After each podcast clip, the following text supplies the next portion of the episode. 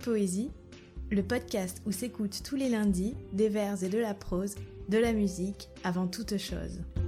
Tonight, tonight, tonight, I opened up my eyes. Épisode 14 L'été de Théodore de Banville.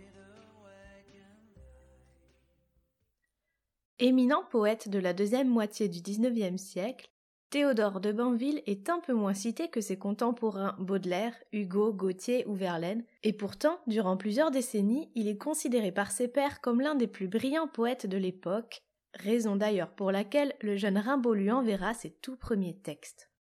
Né en 1823 en Auvergne, Banville est un écrivain précoce.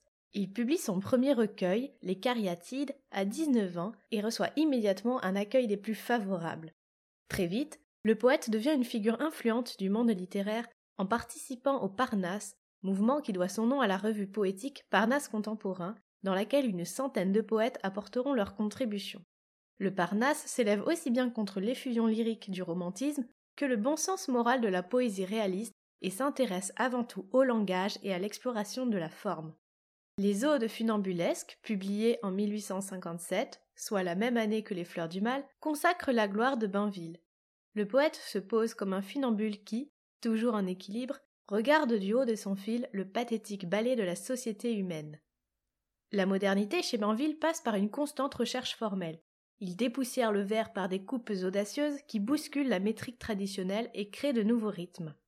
La forme doit néanmoins faire écho à une problématique de fond, car Banville, à l'instar de Baudelaire, moque l'absurdité de son siècle et la décadence bourgeoise. L'existence, écrit-il dans la préface à ses odes, est devenue essentiellement absurde et caricaturale. Nous ressemblons à tous ces baladins qui, au dernier jour du carnaval, jouent les rendez-vous bourgeois travestis, chacun portant un costume opposé à l'esprit de son rôle. Funambule poète, Banville, qui est aussi critique et dramaturge, jongle entre les genres et les tonalités.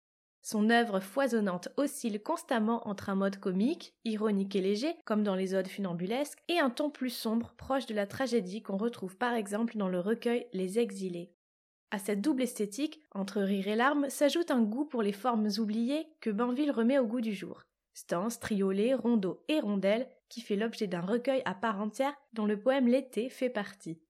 Le rondel est une forme très en vogue entre le XIVe et le XVIe siècle.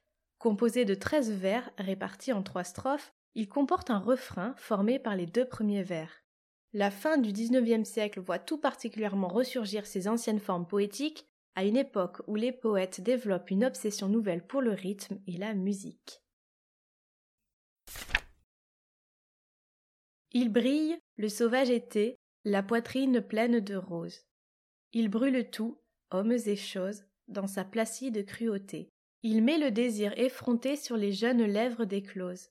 Il brille, le sauvage été, la poitrine pleine de roses. Roi superbe, il plane irrité dans les splendeurs d'apothéose sur les horizons grandioses. Fauve dans la blanche clarté, il brille, le sauvage été.